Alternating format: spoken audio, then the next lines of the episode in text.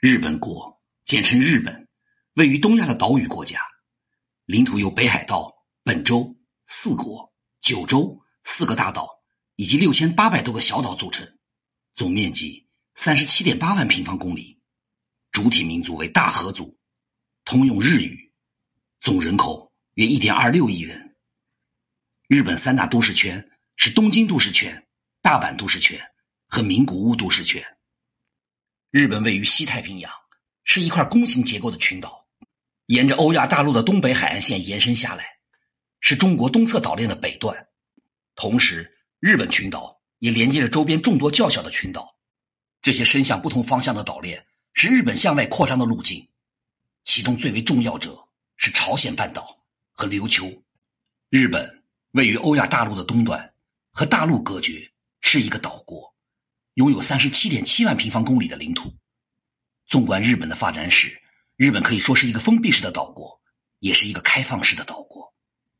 不同的时代，日本处于不同的发展程度。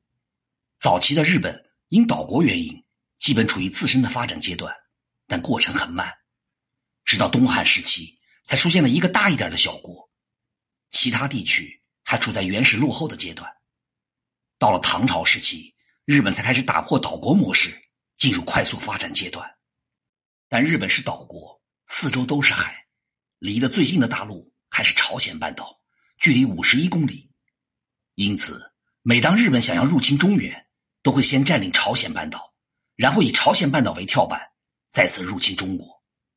比如，明朝时期的万历朝鲜战争，日本在丰臣秀吉的带领下，发动入侵明朝的藩属国朝鲜王国。结果被明朝击败，丰臣秀吉退回了日本。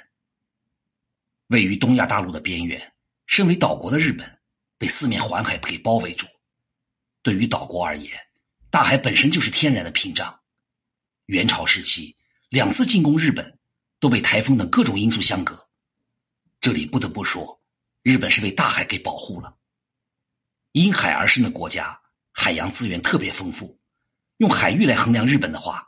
它可算是一个大国，日本拥有的海域高达四百四十多万平方公里，超过了许多国家。可见，这就是岛国带来的好处。岛国有好的，也有不好的。大海保护了日本，同时也阻隔日本对外吸收先进的文化。特别是古代时期，航海技术落后的情况下，日本想要靠航海来达到繁荣，必须拥有像中国那样的先进技术。好在中国是一个海陆兼备的国家。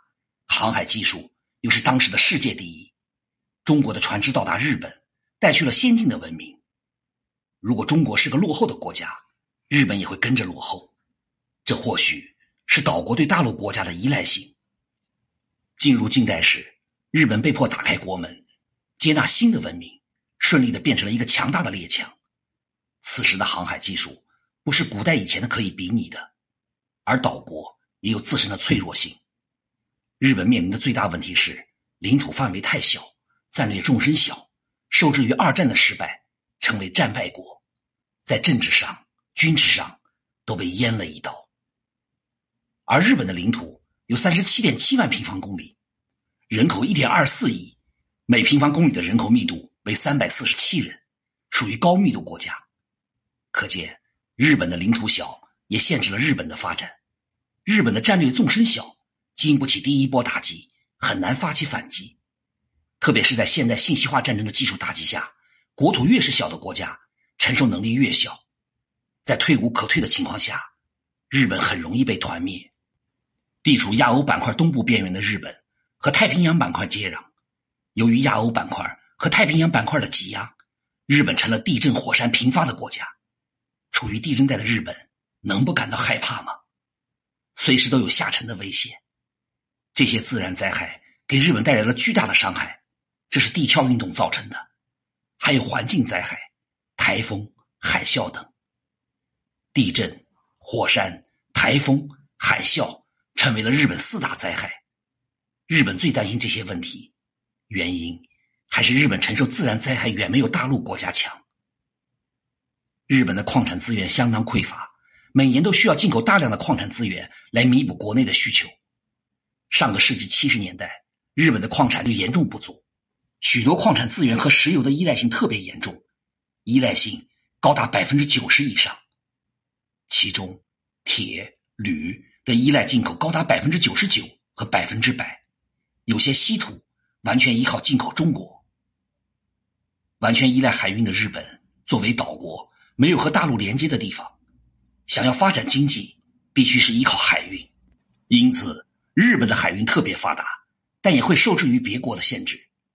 如果爆发战争，凭借海军的拦截和封锁，日本的经济完全处于瘫痪状态，没有所需要的石油，也没有各行各业所需要的矿产，这样的日本完全运转不过来。封锁一星期，日本的经济都会出问题；封锁半个月，日本经济开始倒退；封锁一个月，日本彻底瘫痪。因为战争的恐慌蔓延，只会让日本面临的问题更加严重。从这些都可以看出，身为岛国的日本，弊始终大于利。想要改变这些，又是最难的。毕竟地缘位置上的限制已经成了定局。除非日本再次发动入侵别国的战争，对日本或许还有机会。但是，此举在我们看来，只会让日本灭亡的更快。因为现代和古代不一样，各民族都会为自身的生存空间着想，哪里会把领土拱手让出？肯定是拼的你死我活，其中中国是限制日本的大国，只因地缘位置上，中国比美国更靠近日本。日本的大部分能源进口需要经过马六甲海峡这一瓶颈，为了使其能源供应线更安全，日本一直寻求提高海上自卫能力。但事实上，日本的海外供应线过于长，如果海军没有巨大的优势，是很容易被强国所孤立的，其资源基础是硬伤。只有在近代那个特殊历史环境下，日本海军才有称霸西太平洋的机会。二十一世纪，日本面临的经济停滞以及人口萎缩的巨大威胁，其总人口在二零零四年达到一点二八亿的峰值后，在二零一八年下降了到了一点一五亿人，预计到二零五零年将下降至零点九五亿人。这种釜底抽薪式的威胁，且不论其政府。在政治军事方面的奢望，但维持其经济地位和庞大的养老开支已显得困难。同时，中国的崛起使东亚格局重回历史常态，日本有从资本主义的橱窗滑向中美之前的边缘地带的风险。或许日本将变得更小，甚至不足以维护其现有的地缘战略利益。或许日本会再次释放强大的军事力量，再赌一把。或许。它可以开启一个技术更为先进的社会模式，达到物质极大的丰富，并为其他人口下降的国家树立一个榜样。日本处在一个过渡阶段，其未来要视全球格局的变化而定。或许日本依旧保持其快速应变的能力，可以摆脱当前的模糊身份和战略地位，但是这需要机遇、雄心和速度。